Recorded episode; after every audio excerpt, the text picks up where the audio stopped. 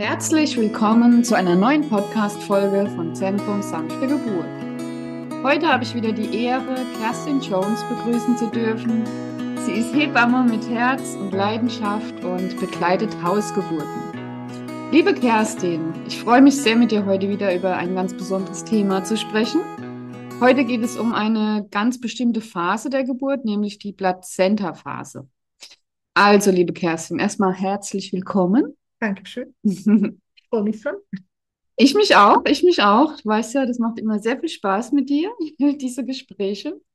Und fangen wir doch gleich mal an. Ähm, ja, was ist eigentlich eine Plazenta-Phase? Die Plazenta-Phase ist die Phase nach der Geburt des Kindes, bis die Geburt wirklich zu Ende ist, also sprich bis die Plazenta oder der Mutterkuchen geboren ist. Das ist die Plazenta-Phase. Mhm.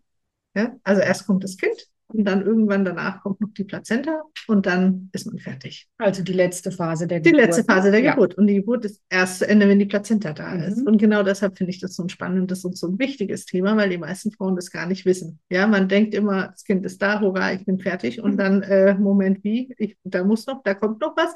Ja, dann kommt dann noch die Plazenta. Und ja. erst nach der Plazenta sind wir wirklich fertig. Mhm. Ja.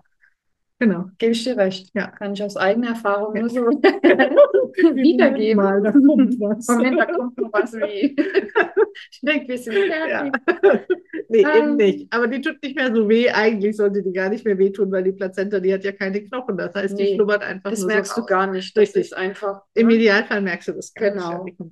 Ähm, wie lange wie lang dauert es, bis die Plazenta kommt? Beziehungsweise, wie lange hat sie eigentlich Zeit? Ja, das ist ja eigentlich die Frage. Wie viel ja. Zeit wir ihr geben? Wie lange dürfen wir ihr Zeit geben? Also jetzt gerade im klinischen Setting ist das ja wahrscheinlich was anderes.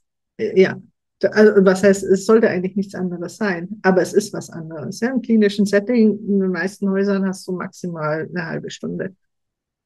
Oft, oft weniger als das. Ja, das kommt wirklich sehr auf den Kreislauf drauf an. Es gibt auch Häuser, wo das ganz, ganz anders gemanagt wird, wo man viel mehr Zeit bekommt für die Plazenta, aber in den meisten so gefühlt von denen, also von denen, die ich kenne, das war maximal eine halbe Stunde, bevor interveniert wurde. Und ähm, so aus den Erzählungen, die ich von meinen Klientinnen mitkriege, ungefähr das Gleiche, egal wo man hinguckt, eigentlich mit sehr, sehr wenigen Ausnahmen.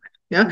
zu Hause haben wir, geben wir zwei bis drei Stunden Zeit. Das kommt aber auch immer darauf an, wie die Situation ist. Ja, wenn, wenn alles, wenn alles stabil ist, wenn die Frau nicht blutet, wenn es ihr gut geht, ähm, dann hat man, dann hat man Zeit. Man hat auch mehr Zeit als die zwei bis drei Stunden. Das ist, das ist was, was wir uns als Konstrukt gebastelt haben, weil man sagt, irgendwann muss man dann vielleicht doch mal einen Schlussstrich ziehen. Und ich, ich basiere meine Sachen darauf, auf die Arbeit hauptsächlich von Sven Hildebrand. Das ist ein, ein sehr, sehr, sehr, sehr guter Gynäkologe, der wirklich auch sehr viel von der Außerklinik versteht und die haben in ihrem Geburtshaus sehr viel also einfach sehr viel Arbeit zur Plazentaphase geleitet und die haben die Erfahrung gemacht, dass sie das Gefühl haben, dass nach drei Stunden, wenn die Plazenta immer noch nicht da ist, die meistens auch nicht mehr so wirklich kommt. Also einfach nur so, ja.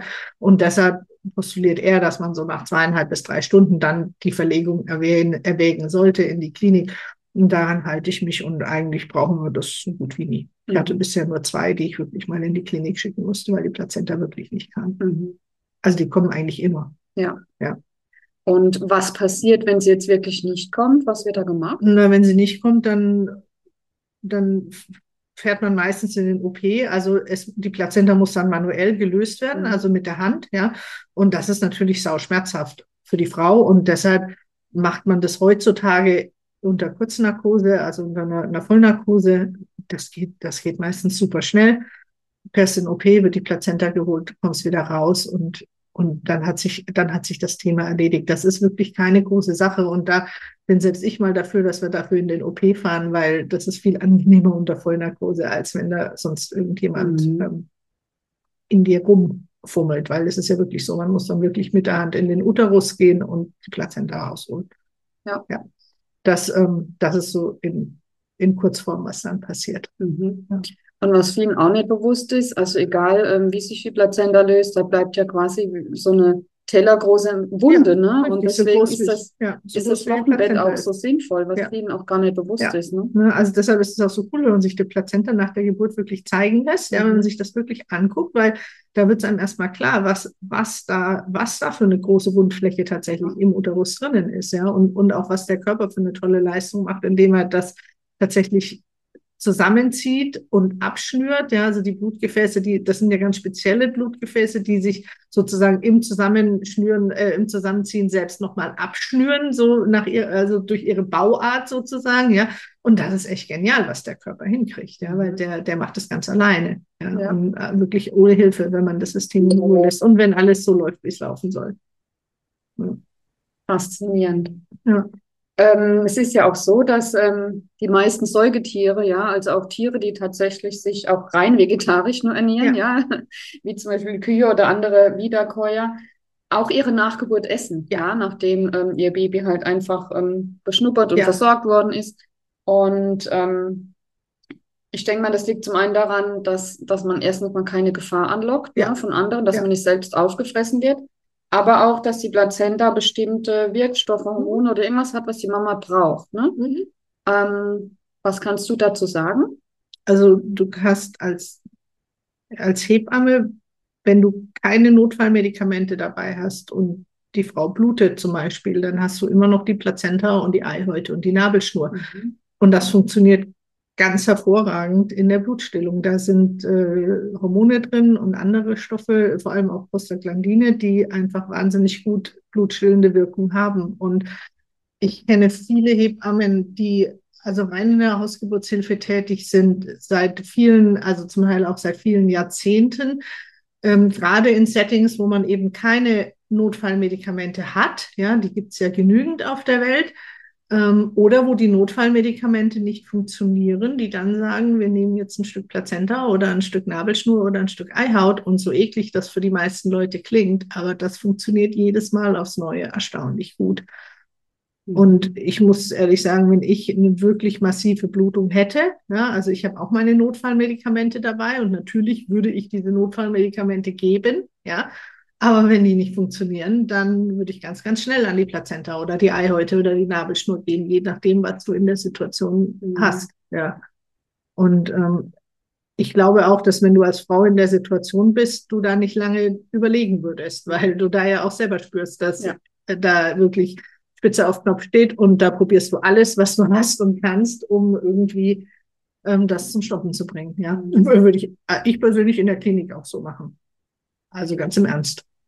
Ja, da wäre mir jeder. Jetzt, jetzt eine Frage, die blöde Frage. Äh, wissen die sowas? Na, also rein theoretisch wissen wir das alle. Ja, okay. zumindest die Hebammen wissen das alle. Und ich kann mir vorstellen, dass das auch bei den Ärzten gelehrt wird, ja. Aber haben wir Erfahrungswerte damit? Die haben wir nur in der Außerklinik. Mhm. Und selbst in der Außerklinik haben wir die wenig, also haben wir nur wenige. Das sind eher, das ist eher die ältere Generation der Hebammen, weil wir alle jetzt, äh, zumindest hier in Deutschland, dürfen wir die Notfallmedikamente mit dabei haben. Ja, das ist ja in jedem Land anders geregelt. Ähm, und deshalb die meisten Hebammen hier, würde ich mal sagen, geben, würden erstmal die Notfallmedikamente geben und nur wenn sie eben nicht funktionieren, dann auf die Plazenta zurückgreifen. Aber da hat jeder auch seine eigene äh, seine eigenen Erfahrungswerte und bestimmt sein eigenes Management. Mhm. Ja. Aber das sind, das sind Sachen, die, die funktionieren absolut. Ja, und, und ich glaube auch ganz sicher, dass, dass die Tiere das instinktiv fühlen und deshalb ihre eigenen Plazenten fressen. Ja, nicht nur, weil sie damit verhindern, dass irgendwelche Raubtiere kommen und vor allem das Kleine holen. Ja, mhm. weil das ist ja, das ist ja wirklich ähm, der Geruch von der Plazenta, der zieht die natürlich an. Mhm. Ja. ja, aber es ist auch so, dass ähm, durch das Verspeisen ja erstens mal, äh, das wirkt schmerzlindernd. Ja. Ähm, es, es regt auch die Milchbildung, Milchbildung an. Ja, genau. Das ist, das ist gegen Depression ja. helfen. Ja. also das ist ja schon eine ganze Menge. Ja, und deshalb, deshalb ist es ja auch jetzt ziemlich so der Hype, dass viele Frauen eben ihre Plazenta äh, weiterverwerten lassen. Ne? Mhm. Also ob du da jetzt nur ein kleines Stückchen rausnimmst und irgendwelche Plazentanosoden daraus herstellen lässt oder ob du, ob du sie trocknen lässt und und, und pulverisierst und sie dann in, in, in Pillen oder Kapselform zu dir nimmst. Ja, da gibt's ja ganz viele verschiedene Sachen, die man, die man mit der Plazenta machen kann. Ja, es gibt auch ein Plazenta-Kochbuch. Echt? Ja. Sehr cool. Das gibt's auch. Für diejenigen, die sie wirklich essen wollen. Und, und es kommt auch immer wieder mal vor, dass eine Frau sagt, ich hätte gerne ein Stück von meiner Plazenta. Mhm. Ja, und da habe ich schon alles erlebt von, man schneidet einfach nur ein kleines Stückchen raus. Ja, das sind halt dann so kleine Fitzelchen. Ja, das ist nicht die halbe Plazenta. Okay, das Ja. ist nur ein kleines Stück davon. Ja, und dass die Frauen die dann entweder einfach so runterschlucken, ja, oder du machst es in einen Smoothie oder, ne, da tust du ein paar rote Früchte mit dabei. Da kann man sich auch sagen, okay, das Rot kommt von der Frucht, ja. Also da gibt's alles Mögliche, ja. Und, und das ist, ähm, ja, das, Ja. Also ich sage dir ganz ehrlich, ich als Vegan-Vegetarier, ich würde es sofort machen. Ja. Also ist ohne ja mit der Stück Wimper dir. zu zucken. Ja, Das, ist, ja, das eben. ist ein Stück von dir und man muss davon auch wegkommen, dass es irgendwie was Ekliges oder so Mhm. oder unnatürlich. Das machen wir schon immer. Ja, das ist nur ein gesellschaftliches Konstrukt, was uns das Ja. gelehrt hat, dass solche Sachen eklig sind. Und äh, wir essen ja auch, ne, wenn du jetzt nicht vegan oder vegetarisch bist, dann isst du ja auch ein, ein Steak. Ja, was ist da bitte, wo ist da bitte der Unterschied? Ja, das ist ein Fleisch, ein Stück Fleisch. Ja. ja. ja. Genau. Spannend. Spannend, spannend. Genau, die. Plazenta. Ne, die Plazenta, die ist generell so ein bisschen, ich habe immer so das Gefühl, das ist immer so das Stiefkind. Ja, keiner weiß wirklich über die Plazenta Bescheid und, und deshalb wollte ich auch diesen Podcast machen, weil die Plazenta ist ja eigentlich total wichtig. Ohne die Plazenta haben wir kein Kind. Ja, die Plazenta ist wirklich Mhm. ein richtig tolles Organ. Ja, und, ähm, und man sollte die mit viel mehr Respekt behandeln, als wir das tun. Ja, ich finde es auch ehrlich ein Unding, dass man die dann einfach danach verbrennt und dass die Leute sich die auch nicht angucken, dass das oft nicht, also dass es oft auch einfach nicht gezeigt wird, ja. Obwohl das in den Kliniken, die ich kenne, da war das anders. Da, die machen das eigentlich wirklich sehr gut, ja, dass die meisten Leute, doch die Frauen zumindest fragen, fragen, jetzt, hier haben wir die Plazenta, wollt ihr sie sehen, ja. Und wenn ihr sowas gefragt werdet nach der Geburt, dann guckt euch das Ding bitte mal an, ja. Ihr müsst es ja nicht anfassen, wenn ihr das nicht wollt, aber guckt es euch wenigstens an, weil die ist wirklich, wirklich hochinteressant, ja. Das Mhm. ist total klasse, ja. Du siehst die Seite, die an deiner Gebärmutter dran war, über die der Blutaustausch stattfand, ja, das ist das, was dein, was dein Kind am Leben erhalten hat, ja. Und das ist die andere Seite, die das Kind neun Monate angeguckt hat oder fast neun Monate, ja, wo die Nabel, äh, wo die, ähm, wo die Eihäute noch drum sind.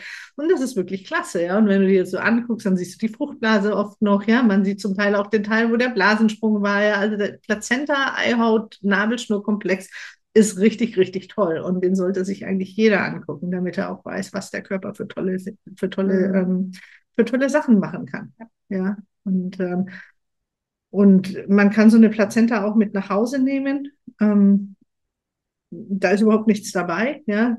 Und ähm, du kannst entweder du verwendest sie dann für irgendwelche Globuli oder, oder Kapseln oder machst ein Kunstwerk draus, ja, oder, oder man bestattet sie und pflanzt ein Bäumchen drauf oder sonst was. Aber das, ich finde das schöner, als sie einfach nur Ja. in den Müll zu ich auch so. Ja. Ja. Mhm. Das, äh, genau. Und ehrlich, es gab gerade, es gab gerade einen Riesenaufschrei in der Region in Deutschland, weil eine Hebamme tatsächlich, die hat mit Hausgeburten angefangen und hat beim Abfallwirtschaftsamt nachgefragt, was man denn richtig mit den Plazenten machen soll. Ja, weil wir haben tatsächlich gelernt, man darf pro Jahr eine Plazenta im Hausmüll entsorgen. Pro Jahr eine, pro Familie, ja, was ja hinkommt. Die meisten gebären nicht zweimal im Jahr, ja, also ne, Pflichtrichter sagt, und dann tust du es halt, tust du es halt in Hausmüll. Ja, und dann die Hebamme, die wollte es ganz genau wissen und hat nachgefragt. Und der Hebammenverband hat uns dann die E-Mail des, Ab des dieses Abfallamts rumgeschickt. Ja, ähm, die Sachbearbeiterin, die ist schier ausgerastet bei dem Gedanken, dass man eine, eine Plazenta vielleicht in den Restmüll schmeißt. Ja, weil, oh Gott, das ist ja menschliches Material und ja, nein, das muss unbedingt geschlossener Container und in die Verbrennung und wir haben das hier doch nicht mit was Pathologischem zu tun. Das Ich ist, gedacht, das ist, Biomüll. äh, äh, ja, nee, tatsächlich in Biomüll nicht. Da sollst du ja auch keine Fleischreste reintun in Ach so. Biomüll, ja, sondern, aber, aber wir schmeißen ja auch, wenn die Leute Fleisch essen, wenn irgendwie ein Fleisch nicht mehr gut ist, dann schmeißen wir das ja auch im Prinzip in den Restmüll, ja. Was ist da bitte der Unterschied zwischen einem Stück Fleisch und einer Plazenta? Einer.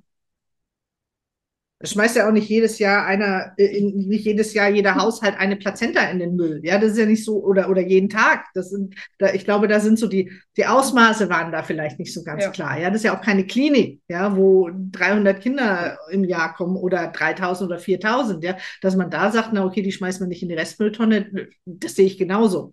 Ja, aber ich glaube, da muss man einfach auf dem Teppich bleiben. Ja, und ja, genau. Jedenfalls ist das, ist das, glaube ich, schon vertretbar. Man sagt, man schmeißt sie eben nicht in die Restmülltonne. Ja. Nee, da lässt sich doch schon Schönes draus machen. Genau. Genau. Also da gibt es da gibt's tausend verschiedene Möglichkeiten, mhm. was man mit diesen Dingen anstellen kann. Ne? Ja.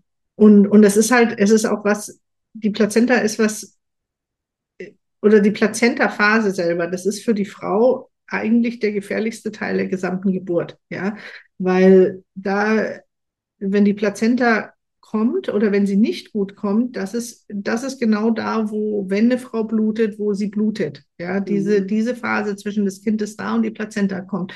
Und deshalb möchte ich auch darüber nochmal sprechen, weil wir leider nicht ordentlich aufgeklärt werden. Ja, es ist so, dass eigentlich mit uns niemand über die Plazentaphase spricht. Ja, der Gynäkologe spricht nicht über die Plazentaphase, die Hebamme spricht auch oft nicht über die Plazentaphase das ist halt so eine Phase, ja, da hat die Frau ihr Kind und dann machen wir unser Ding, ja.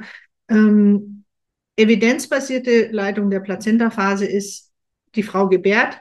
Wir gucken, dass das Kind wirklich sofort in Hauptkontakt mit der Frau kommt. Ja, am besten an die Brust, wenn die Nabelschnur lang genug ist. Mhm. Wir lassen die Nagelschuhe in Ruhe. Wir lassen die auspulsieren. Auch wenn sie auspulsiert ist, muss nicht sofort abgenabelt werden. Wir lassen das Ding einfach intakt. Ja, wir fördern kontinuierlichen Hautkontakt, wir fördern eine Stillaufnahme, wir gucken, dass die Frau warm hat, dass es entspannt ist, dass Ruhe herrscht im Gebärzimmer. Ruhe. Das heißt, wir räumen nicht den Kreissaal auf, wir rascheln da nicht durch die Gegend, 20 Leute kommen rein, ja, ich brauche dies, ja, ich brauche jenes, ja, wie die Plazenta ist noch nicht da, ja. Auch bei meinen Hausgeburten, ich sage den Familien immer, gerade wenn da, also wenn das nicht das erste Kind ist, dass die Leute, die bei der Geburt des Kindes dabei sind, die dürfen auch bei der Plazenta-Geburt dabei sein. Aber ich erlaube das nicht, dass da irgendjemand geweckt wird oder schon Nachrichten verschickt werden, hurra, unser Kind ist da, weil die, die Geburt ist noch nicht vorbei. Das mhm. heißt, natürlich freuen wir uns alle, hurra, das Kind ist da, aber die Geburt ist noch nicht zu Ende. Deshalb schicken wir da noch keine irgendwelche Nachrichten rum. Deshalb, deshalb gratulieren wir Hebammen auch nicht gleich nach der Geburt des Kindes, sondern wir warten erstmal, bis die Plazenta da ist, weil dann ist die Geburt vorbei. Ja, und, und jegliche Unruhe, jegliche Unruhe stört diesen Prozess. Das ist ein ganz, ganz, ganz, ganz, ganz fragiler Prozess, die Plazenta-Phase. Das ist wahrscheinlich noch fragiler als die Geburt selber. Und jegliche Störung, dafür haben wir tatsächlich Evidenzen, dass jegliche Störung in der Plazenta-Phase die Frau dafür prädisponiert, dass es zu einer Plazenta-Retention kommt, also sprich, dass die Plazenta sich nicht gut ablöst und das alleine macht schon dieses Blutungsrisiko für die Frau um ein Vielfaches höher. Ja, und dafür gibt es sehr, sehr viele Evidenzen seit sehr langer Zeit schon. Und wir sollen ja eigentlich schon seit ziemlich langer Zeit evidenzbasiert arbeiten. Ja, und fast keiner tut's. Fast keiner tut's, weil die Plazenta-Phase in der Klinik, das ist die hektischste Phase. Ja, ist das Kind da und um Gottes Willen, da muss man gucken, dass das Kind schnauft und dann muss man abnabeln und dann muss man schauen, ob, ob genäht werden muss und dann, deshalb muss die Plazenta da schnell raus. Und je länger die Plazenta drin ist, desto, desto größer haben wir die Chance, dass die Frau blutet. Das stimmt nicht. Das stimmt einfach nicht. Ja, und wir sehen, wenn wir die Frau in Ruhe lassen und natürlich gucken wir jedes, äh, gucken wir alle 10, 15 Minuten, ob alles noch in Ordnung ist. Aber das kann man sehr sanft machen. Man muss da der Frau auch nicht auf der Gebärmutter rumgraben. Also alle ihr Gebärenden, die sollen die Finger weglassen von eurer Gebärmutter. Nach der Geburt kann man wirklich gut sehen, wenn die Frau sich gerade ins Bett legt und ausstreckt und entspannt darlegt, da kann man die Gebärmutter eigentlich von außen sehen. Da kann man die Gebärmutter wirklich von außen sehen, bei den meisten Frauen, außer es ist eine große Speckschicht drüber, dann geht es ein bisschen schwieriger. Aber bei einer normal gebauten Frau sieht man wirklich diesen Uterus. Und da braucht man nicht mit den Finger drauf rumgraben. Und wenn man wirklich mal Zweifel hat, ob er fest ist, weil der sollte fest sein nach der Geburt, damit es nicht blutet, dann kann man den ganz sanft berühren. Sanft, streichelnd. Das merkst du mit den Fingerspitzen, ob ein Uterus kontrahiert ist, also fest ist, oder ob ein Uterus eben nicht kontrahiert ist. Und wenn der nicht kontrahiert ist, ja, dann muss man tatsächlich massieren. Und das tut weh. Aber dann haben wir auch eine Berechtigung zu intervenieren. Ja, aber was man wirklich jedes Mal sieht bei der Plazenta-Phase ist, Kind ist raus, dann gibt man der Frau ein paar Minuten Zeit und dann wird meistens schon gefasst auf den Uterus. Und das tut sau weh. Und das macht Schmerzen. Und dann kommt die Plazenta nicht, weil unser natürliches System unterbrochen wird und, und, äh, und das blockiert in dir. Und dann, dann kommt die Plazenta nicht. Wenn du Schmerzen hast und du hast Angst, dann kommt keine Plazenta.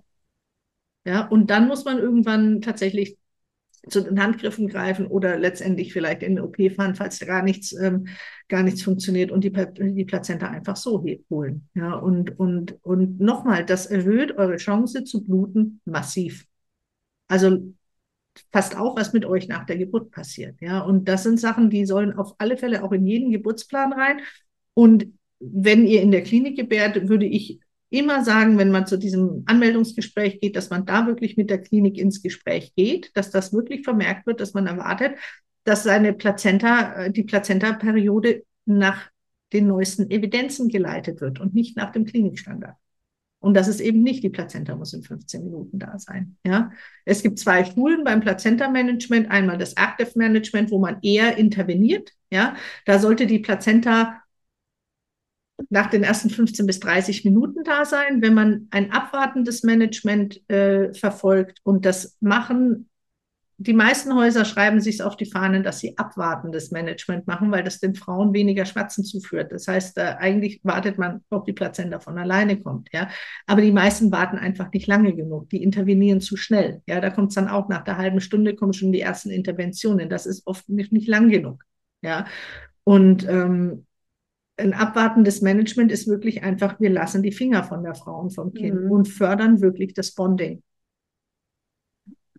Also und dann kommen die auch. Mir wird gerade bewusst, wie wichtig das Thema tatsächlich es ist. Es ist riesig. Das wäre wär doch auch eine super Frage schon am ganz am Anfang ja. mit dem Hebammengespräch in der Klinik. Was habt ihr für ein Plazenta-Management, oder? Ja, was habt ihr für ein Plazenta-Management? Ja. Und ich werde es nicht erlauben, dass nach einer halben Stunde schon interveniert mhm. wird. Und nochmal, das kommt immer darauf an, wie es verläuft. Ja, wenn die Frau anfängt zu bluten, dann können wir nicht eine halbe Stunde zuwarten. Ja, wenn du, wenn du, wenn du merkst, da kommt zu viel Blut, dann hast du auch keine halbe Stunde. Dann muss man gucken, dass die Plazenta da rauskommt.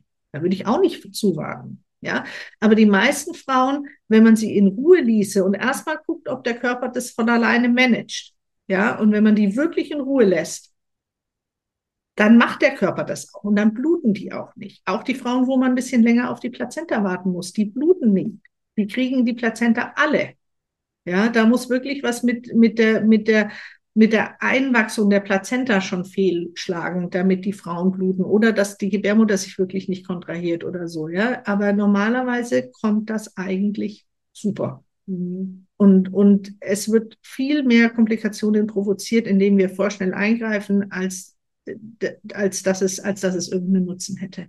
Ja, und dann heißt, ja, Gott sei Dank haben wir das jetzt gemacht, weil wir, sonst wärst du jetzt noch mehr also sonst wirst du verblutet, ja. Und wir reflektieren nie, vielleicht hatten wir die Blutung tatsächlich, weil wir zu früh eingegriffen haben, weil davor hatten wir ja keine Blutung. Ja. Also warum greifen wir ein?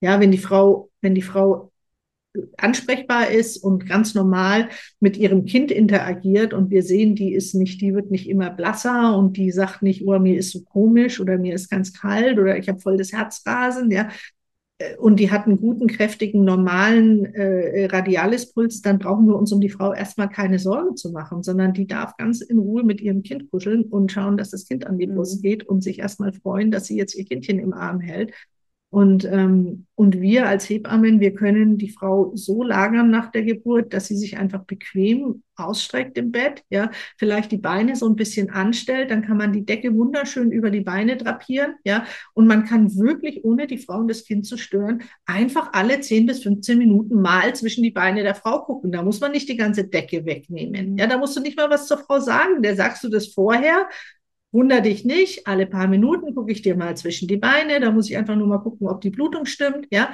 das läuft nebenbei. Das, das stört das Mutterbabypaar nicht. Ja. Ja, und das Gleiche auch mit dem, mit dem Uterus. Ich sage den Frauen, ich gucke ab und zu mal, äh, lüfte ich die Decke ein bisschen an, ja, dann gucke ich mal, nach deinem Uterus, vielleicht fühle ich da auch mal kurz drauf, aber ich mache das ganz sanft. Ich tue dir damit nicht weh. Du brauchst da keine Angst davor haben. Und das Baby brauchst du auch nicht schieben. Ja? Und wenn das Baby doch mal ein bisschen zu nah am Uterus liegt, naja, dann kannst du es immer noch mal sanft mit der Hand wegschieben, wenn du tatsächlich mal dann eben äh, guckst und fühlst. Ja? Und, und so kann man wunderbar eine Plazentaphase ohne großen Aufwand, also ohne große, ähm, nicht Aufwand, aber du weißt, was ich meine, ohne die Frau und das Kind groß zu stören, ja äh, managen. Ja, und dann wartet man erstmal ab und man weiß einfach auch, und auch dafür gibt es wirklich viele Evidenzen, dass es so ist, dass wenn zum Beispiel eine Geburt sehr schnell ging, dass dann die Plazentaphase oftmals sehr, sehr lange dauert. Also das heißt, man muss auch mhm. wirklich die individuellen Faktoren der Geburt mit ins Auge fassen. Ja, wie war denn überhaupt die Geburt? Ja, ging die recht lang? Und dann kommt meistens die Plazenta ein bisschen früher, ja. Ging die Geburt super schnell, dann dauert das manchmal wirklich, wirklich lang, ja. Also ich hatte schon Plazenten, die kamen, ich glaube, die längste, das waren bestimmt zweieinhalb Stunden bis du bist. Da war ich dann wirklich auch selber schon ein bisschen nervös und dachte, mhm. oh, nee, jetzt, ne. Ging alles so super und jetzt wegen der Plazenta müssen wir in die Klinik fahren. Aber die kamen dann trotzdem noch, ja. Ähm, und so in der, bei den Hausgeburten wirklich, da ist alles mit dabei, von im Prinzip fünf Minuten nach der Geburt bis eben diese zweieinhalb, fast drei Stunden, wo man dann wirklich schon denkt, jetzt müssen wir doch dann bald fahren, ja, auch wenn wir nicht bluten. Irgendwann haben wir unsere Schmerzgrenze erreicht. Das ist aber ehrlich auch hauptsächlich aus forensischen Gründen. Ja, weil du genau weißt, wenn du mehr wartest als diese zweieinhalb, drei Stunden und es passiert dann irgendwas, ja, dann drehen die dir daraus einen Strick. Ja, und das ist, das ist hauptsächlich aus forensischen Gründen, dass wir dann verlegen. Ich hatte eine Frau mal begleitet, die hat eine Alleingeburt gemacht ähm, weil die zweimal einen Kaiserschnitt hatte und dann dürfen wir als Hebammen leider keine Geburten zu Hause begleiten. Deshalb sind dann die Frauen, die sagen, ich gehe nicht mehr in die Klinik, die sind dann dafür, dazu gezwungen, alleine zu gebären. Ja, also das muss man sich auch mal überlegen. Ja, was ist denn das bitte für ein Konstrukt? Ja, wir haben da irgendwelche Ausschusskriterien Kriterien und wir zwingen dann die Frauen, sich in diese, ich würde mal sagen, nach zwei Sektios doch, sagen wir mal, etwas gewagte Situation der Alleingeburt zu begeben. Ja, aber wir verweigern der Frau eine Begleitung durch eine kompetente Hebamme mit sehr großzügigen Verlegungs Verlegungskriterien. Ja, weil ich bin, ich bin auch überhaupt nicht jemand, der sowas leichtfertig machen würde, so eine Geburtsbegleitung. Ja, aber gewisse Frauen mit gewissen Verläufen, die, das, du guckst dir die Gesamtsituation an und sagst, ja, ich glaube tatsächlich, diese Frau die könnte wunderbar zu Hause gebären, ja. Und ich habe das schon mehrmals jetzt gesehen, dass Frauen auch nach zwei Sektios einfach mal so ihr Kind da rausschmeißen, ja. Wirklich. Einfach nur mal so, ja. Eine in der Dusche, die, die wollte es gar nicht, die wollte eigentlich in die Klinik fahren und hat gedacht, ich dusche noch mal schnell und dann zack kam das Kind, ja davor zweimal in der Sektio gelandet. Ja, wir kommen jetzt so ein bisschen vom Thema ab, aber warum ich auf diese Sektios kam, dass dieses, diese Frau, die da geboren hat, alleine, die hat mich dann nach acht Stunden hat sie mich angerufen, hat gesagt, ähm, also die Geburt hat geklappt, das Kind ist da, mir geht's auch gut, aber meine Plazenta ist noch nicht da. Nach acht Stunden. Und dann habe ich als brave Hebamme zu ihr gesagt, hör zu, ich würde denken, nach acht Stunden, geh bitte mal in die Klinik und lass dir da ein bisschen helfen. Erstmal gehst du pinkeln, weil oft ist es einfach tatsächlich die volle Blase, die die Plazenta aufhebt, aufhält, ja, weil sie da einfach nicht dran vorbeikommt an der Blase. Es liegt ja alles ganz nah beieinander. Aber wenn es dann immer noch nicht kommt, dann fahr in die Klinik. Und ich war zu dem Zeitpunkt im Urlaub, deshalb habe ich das dann nicht sehr nachverfolgt. Und als sie dann am nächsten Tag sich bei mir gemeldet hat, dann hat sie zu mir gesagt, also die Plazenta ist jetzt da habe ich gesagt, hurra, super, warst du in der Klinik? Nee, ich war nicht in der Klinik, ich bin zu Hause geblieben, weil ich habe ja nicht geblutet und mir ging's gut und ich habe gesagt, ich gehe nicht in die Klinik. So, dann ist sie zu Hause geblieben. Es lag tatsächlich daran, dass sie nicht pinkeln konnte und sie hat dann gemerkt, wenn sie auf der Seite im Bett liegt, nach einer gewissen Weile konnte sie den Urin laufen lassen. Und dann hat sie den Urin laufen lassen, dann kam die Plazenta. Nach 22 Stunden. Wow. Nach 22, auch das geht, auch das geht. Auch diese Frau ist nicht verblutet weil wir hatten hier kein Problem. Die Plazenta, die war sicherlich irgendwo gelesen, ja, die war wahrscheinlich auch schon nicht mehr im Uterus drinnen, sondern lag irgendwo zwischen Cervix und Scheidenausgang, mhm. ja. Da, da ist ein guter Raum, da kann sich eine Plazenta ganz, ganz wunderbar drin aufhalten, ja. Und als die Blase endlich leer war, dann kam die Plazenta einfach rausgeflubbert, ja. Das ist ein Extrembeispiel, aber einfach nur mal das in den Raum zu stellen, dass eben die Plazenta nicht nach 15 Minuten unbedingt da sein muss. Ja, das kommt auch ganz drauf an, wo die Plazenta liegt. Wenn diese Plazenta jetzt im Uterus noch gelegen wäre, naja, dann hätte ich mir gut vorstellen können, dass es irgendwann eine richtig dolle Blutung gegeben hat, weil da kann sich ja der Uterus nicht gut zusammenziehen, wenn da noch irgend so ein Ding mhm. da drin ja. liegt. Ja, das ist ein ganz anderer, das ist ein ganz anderes Ding und dann kann man natürlich nicht einfach zuwarten. Ja, aber wenn du nicht blutest und du fühlst dich gut, da wartet man halt ab, bis das Ding kommt. Mhm. Ja, Aber das ist, wie gesagt, äh, das ist im Prinzip nur bei Alleingeburten möglich. Ja, weil auch bei der Hausgeburt irgendwann tickt die Uhr. Leider, aber irgendwann tickt die Uhr. Ähm, und das ist auch was, was ihr euch einfach immer wieder, was ihr immer wieder bedenken müsst.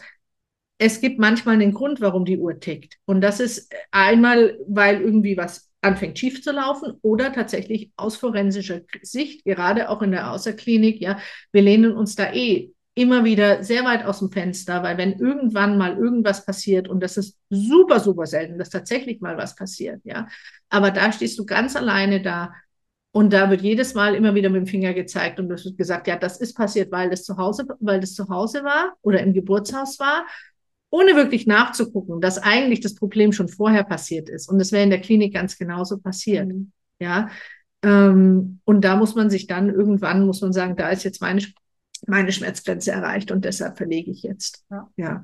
Aber trotzdem müsste man eigentlich auch nicht nach drei Stunden schon fahren. Man hat nur aber eben festgestellt, dass eben die Plazenten oft nach drei Stunden eben nicht mehr so ganz gut von alleine kommen. Ja. Und ähm, so Gründe, warum eine Plazenta nicht kommt, also einmal, das ist die volle Blase. Ja, wenn das nicht ein Angst- und einfach Stressfaktor ist, das ist der allergrößte Grund, warum die Plazenta nicht kommt, sind die Interventionen, die wir in der Klinik machen. Und es ist wirklich erschreckend. Ich hatte jetzt gerade eine, eine Fortbildung vom Hebammenverband, die ging äh, über die also evidenzbasiertes Management der, der Plazentaphase. Und ähm, das war eine Professorin aus Furtwangen, die das, äh, die das gemacht hat, diese, diese, diese Fortbildung. Und äh, als ich mir die so angehört habe, habe ich gesagt, ja, okay, das klingt super. Ja, das ist eigentlich im Prinzip genau das, was wir in der Außerklinik machen. Ja, das Kind kommt, wir legen es der Frau auf die Brust oder beziehungsweise die Frau nimmt sich das Kind selber, ist ja nicht meine Aufgabe. Die Frau kann das doch alleine. Ja, also sprich, sie initiiert, initiiert, initiiert alleine ihr Bonding. Ja, legt ihr Kind sich an die Brust, kuttelt damit, ist entspannt, ist, ist, äh, kriegt was Warmes, äh, Zuckerhaltiges zu trinken, dass sie nochmal so einen Energieschub kriegt und darf dann erstmal ausruhen. Ja, und das Erstaunliche war, das war eine große Fortbildung. Ich glaube, wir waren 80 Online-Teilnehmerinnen. Und die einzigen, die gesagt haben, ja, bei uns läuft das so, also evidenzbasiert und physiologisch und mit gutem Erfolg, waren leider die außerklinischen Hebammen, Geburtshäuser und Hausgeburtshebammen ich glaube, es war keine einzige Klinikhebamme dabei, die sagen konnte, bei uns läuft es genauso. Und da war das hauptsächlich das Zeitfenster, was das Problem gemacht hat. Ja, da waren Gott sei Dank etliche Kreissäle dabei, die wirklich gesagt haben, wir versuchen das umzusetzen. Wir versuchen es wirklich. Wir versuchen das Bonding zu initiieren.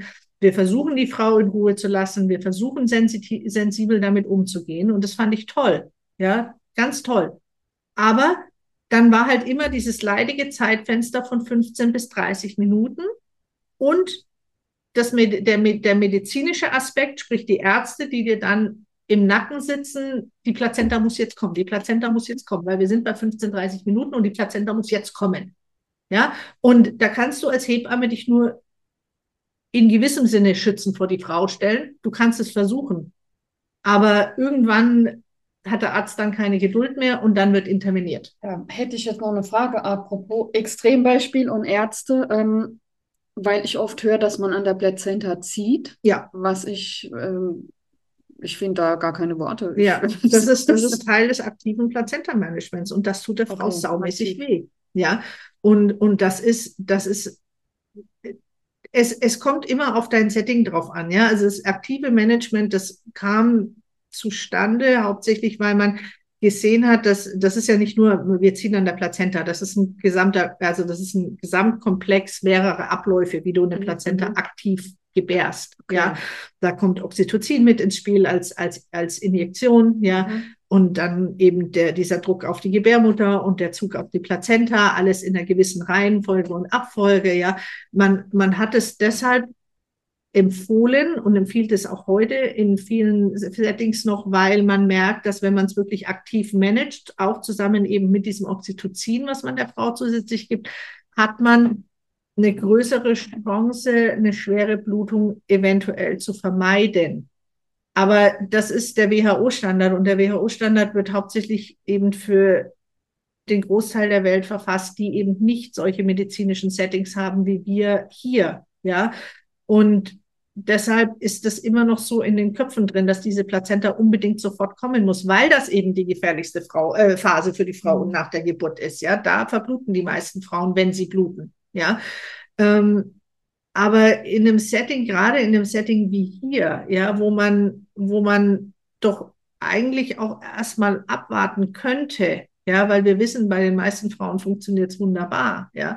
Da muss man nicht mit Brachialgewalt die Plazenta da rausholen, ja. Das ist einfach nicht nötig. Und nochmal, es gibt wirklich, wirklich viele und gute und wohlbegründete Evidenzen dafür, dass es wunderbar geht, ein abwartendes Management zu machen und dass die Frauen auch nicht reihenweise, tonnenweise bluten, ja.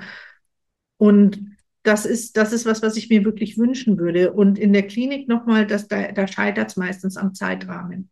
Ja, weil meistens, wenn die nach einer halben Stunde noch nicht da ist, dann werden zumindest die Ärzte nervös und oft auch die Hebammen, weil wir das die ganze Zeit so sehen. Ja, und ich gebe ehrlich zu, auch ich war nach 30 Minuten, als ich in der Klinik war, dachte ich, oh shit, die Plazenta, die muss jetzt mhm. unbedingt kommen. Obwohl ich hier eine Frau vor mir hatte, die eben nicht geblutet hat. Ja, und als ich dann mit den Hausgeburten anfange, das war, anfing, das war für mich wirklich die schwierigste Phase.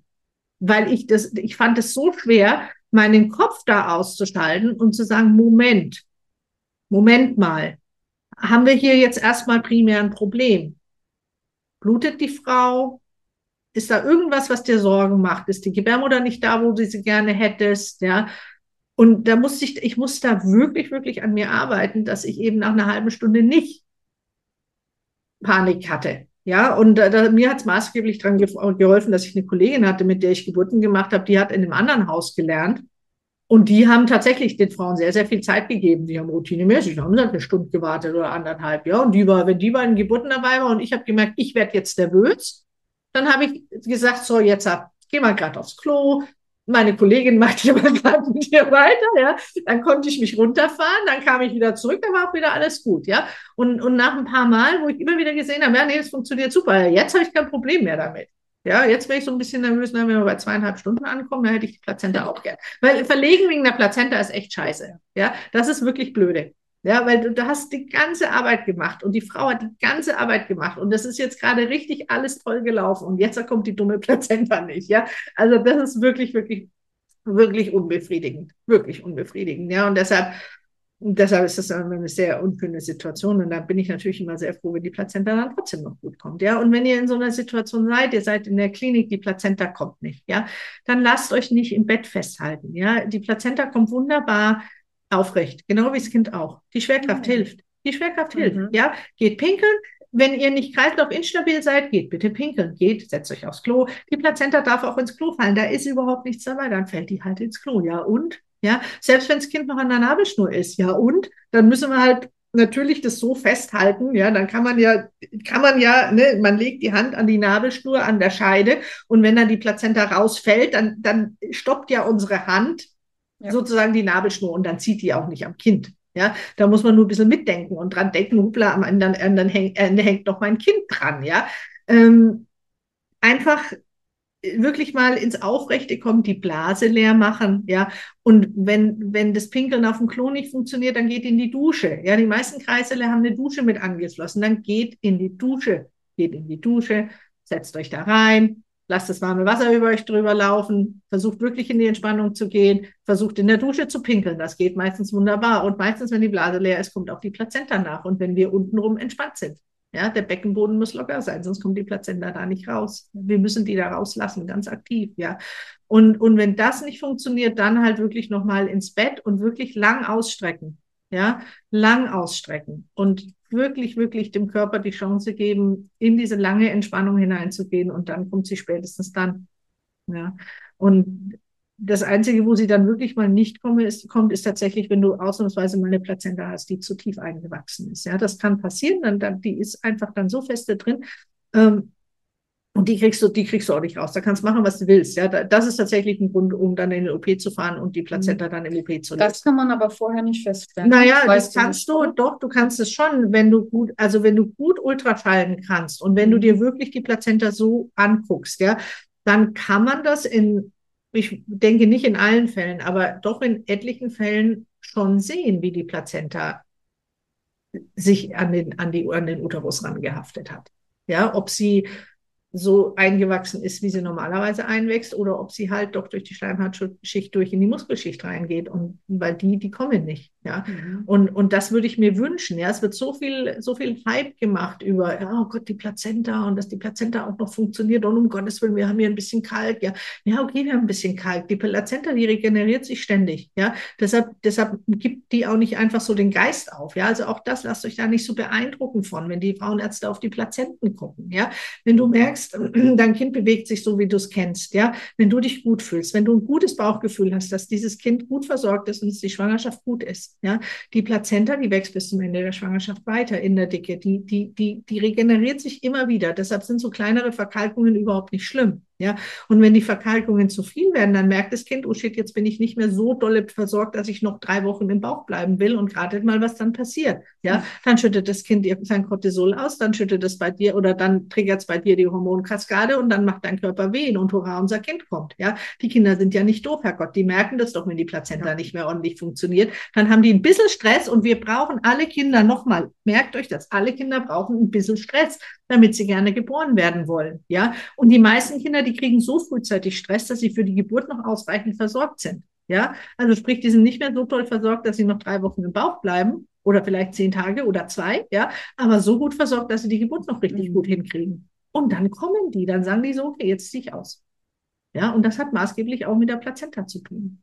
Also lassen wir sie doch einfach mal in Ruhe. Ja, viel wichtiger fände ich, wenn man drauf gucken würde, wie ist die Plazenta denn implantiert?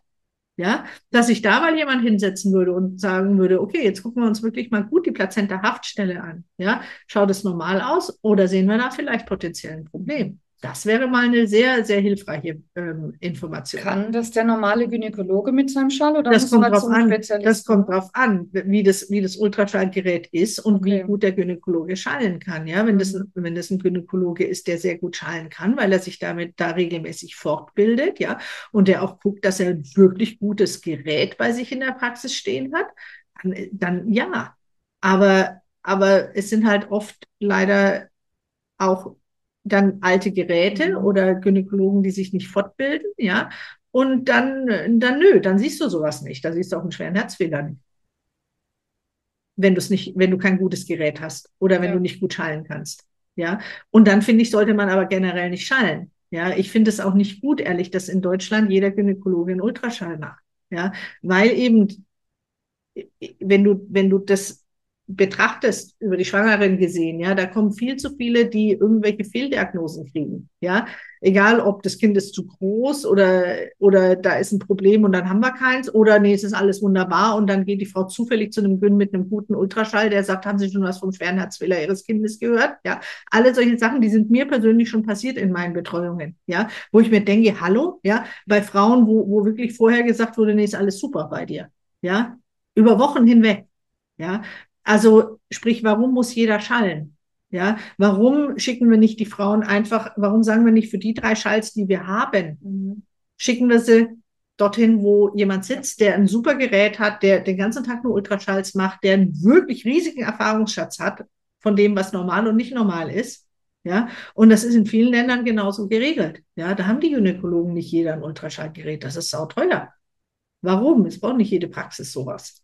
Ja, und, und da sind die Frauen, glaube ich, besser aufgehoben. Aber das ist halt schwer umzusetzen in, ein, in einem System, weil wenn du hier einen Feindiagnostikschall haben möchtest oder eben einen Ultraschall bei jemandem, der spezial geschult ist dafür, ja, dann brauchst du meistens eine Überweisung. Und das rücken manche Gynäkologen leider nicht so leicht raus. Mhm. Ja. Manche schon. Das kommt immer total drauf an, bei wem du bist.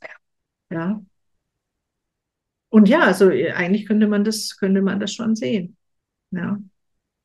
Ja, also die Plazenta, das ist wirklich, das ist wirklich eine Sache, da, da muss man einfach sich wirklich drüber informieren und man, man muss sich darüber im Klaren sein, wie wichtig das wirklich ist. Ja.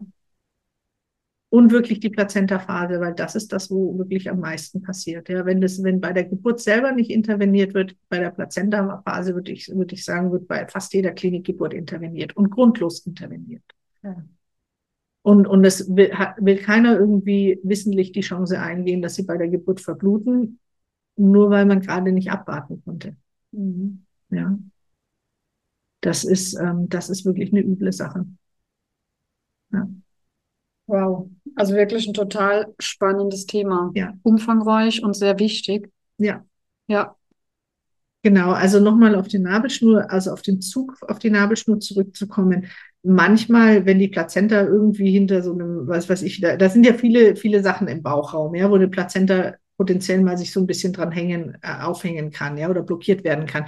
Manchmal muss man tatsächlich so ein bisschen Zug auf die Nabelschnur geben, ja. Aber das ist, das ist was anderes, als wenn du wirklich daran reißt, damit die Plazenta sich ablöst, ja. Und das tut auch, das tut auch nicht weh, wenn man es richtig macht, ja da zieht man einfach ein bisschen nach unten und entweder die Frau macht das selber, ja, und wenn die Frau das nicht selber machen möchte, dann kann man das als Hebamme machen und der Frau einfach sagen, hey, wenn dir irgendwas wehtut, dann sagst du sofort Stopp. Ja, weil manchmal ist es eben so eng da drin, dass, dass die, dass sie einfach nicht rutscht. Ja, aber sie ist gelöst. Also das, das ist, das ist das, ähm, was man einfach noch so ein bisschen relativieren muss. Ja, aber auch das, traut euch wirklich da selber dran zu ziehen. Das spürt ihr doch selber viel besser, als wenn da jemand von außen dran zieht. Ja, das ist, und das ist total egal. Und man merkt es ja auch ganz gut innen drin, ob es gibt oder ob es irgendwo hängt. Und wenn man das Gefühl hat, ah, nee, das ist, das, das hängt noch irgendwo dran fest, naja, dann, dann wartet man halt noch ein bisschen. Solange es nicht blutet, ist alles gut. Ja.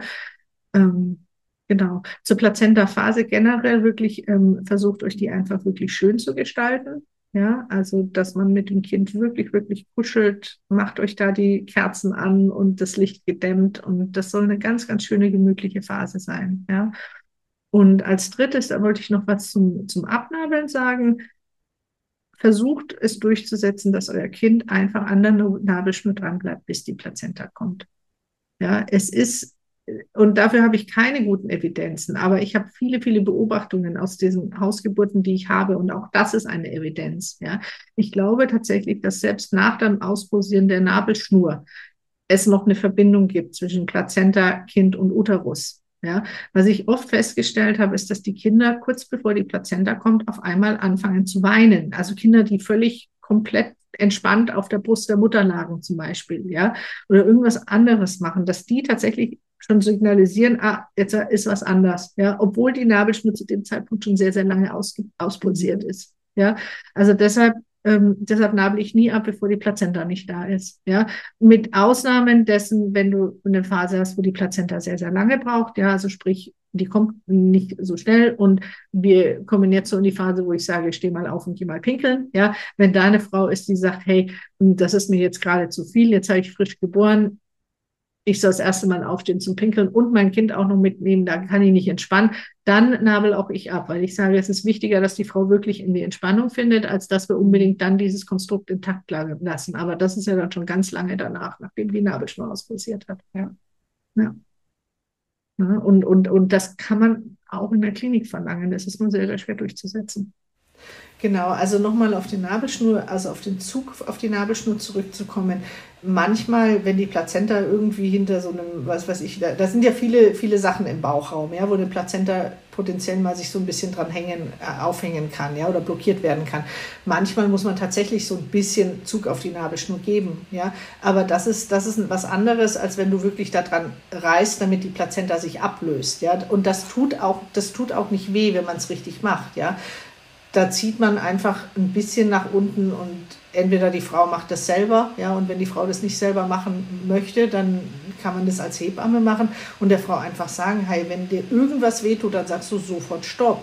Ja, weil manchmal ist es eben so eng da drin, dass, dass, die, dass die einfach nicht rutscht. Ja, aber sie ist gelöst. Also das, das ist das, ist das ähm, was man einfach noch so ein bisschen relativieren muss. Ja, aber auch das, traut euch wirklich da selber dran zu ziehen. Das spürt ihr doch selber viel besser, als wenn da mhm. jemand von außen dran zieht. Ja, das ist, und das ist total egal. Und man merkt es ja auch ganz gut innen drin, ob es gibt oder ob es irgendwo hängt. Und wenn man das Gefühl hat, ah, nee, das, ist, das, das hängt noch irgendwo dran fest, naja, dann, dann wartet man halt noch ein bisschen. Solange es nicht blutet, ist alles gut. Mhm. Ja. Ähm, Genau. Zur Plazenta-Phase generell wirklich ähm, versucht euch die einfach wirklich schön zu gestalten. Ja, also dass man mit dem Kind wirklich, wirklich kuschelt, macht euch da die Kerzen an und das Licht gedämmt und das soll eine ganz, ganz schöne, gemütliche Phase sein. Ja. Und als drittes, da wollte ich noch was zum, zum Abnabeln sagen. Versucht es durchzusetzen, dass euer Kind einfach an der Nabelschnur dran bleibt, bis die Plazenta kommt. Ja, es ist und dafür habe ich keine guten Evidenzen, aber ich habe viele, viele Beobachtungen aus diesen Hausgeburten, die ich habe und auch das ist eine Evidenz. Ja. Ich glaube tatsächlich, dass selbst nach dem Ausposieren der Nabelschnur es noch eine Verbindung gibt zwischen Plazenta, Kind und Uterus. Ja, was ich oft festgestellt habe, ist, dass die Kinder kurz bevor die Plazenta kommt, auf einmal anfangen zu weinen. Also Kinder, die völlig komplett entspannt auf der Brust der Mutter lagen zum Beispiel, ja, oder irgendwas anderes machen, dass die tatsächlich schon signalisieren, ah, jetzt ist was anders, ja, obwohl die Nabelschnur zu dem Zeitpunkt schon sehr, sehr lange auspulsiert mhm. ist. Ja, also deshalb, ähm, deshalb nabel ich nie ab, bevor die Plazenta nicht da ist. Ja, mit Ausnahmen dessen, wenn du eine Phase hast, wo die Plazenta sehr, sehr lange braucht. Ja, also sprich, die kommt nicht so schnell und wir kommen jetzt so in die Phase, wo ich sage, steh mal auf und geh mal pinkeln. Ja, wenn da eine Frau ist, die sagt, hey, das ist mir jetzt gerade zu viel, jetzt habe ich frisch geboren, ich soll das erste Mal aufstehen zum Pinkeln und mein Kind auch noch mitnehmen, da kann ich nicht entspannen, dann nabel auch ich ab, weil ich sage, es ist wichtiger, dass die Frau wirklich in die Entspannung findet, als dass wir unbedingt dann dieses Konstrukt intakt lassen. Aber das ist ja dann schon ganz lange danach, nachdem die Nabelschnur auspulsiert hat. Ja. ja. ja und, und, und das kann man auch in der Klinik verlangen. Es ist nur sehr, sehr schwer durchzusetzen. So, ihr Lieben, nun sind wir auch schon am Ende des Podcasts angekommen. Kerstin und ich haben noch ganz viele weitere spannende Themen, die wir demnächst auch umsetzen werden. Schaut doch einfach mal wieder rein, um ja, euch diese spannenden Themen anzuhören. Viele Grüße, eure Nina.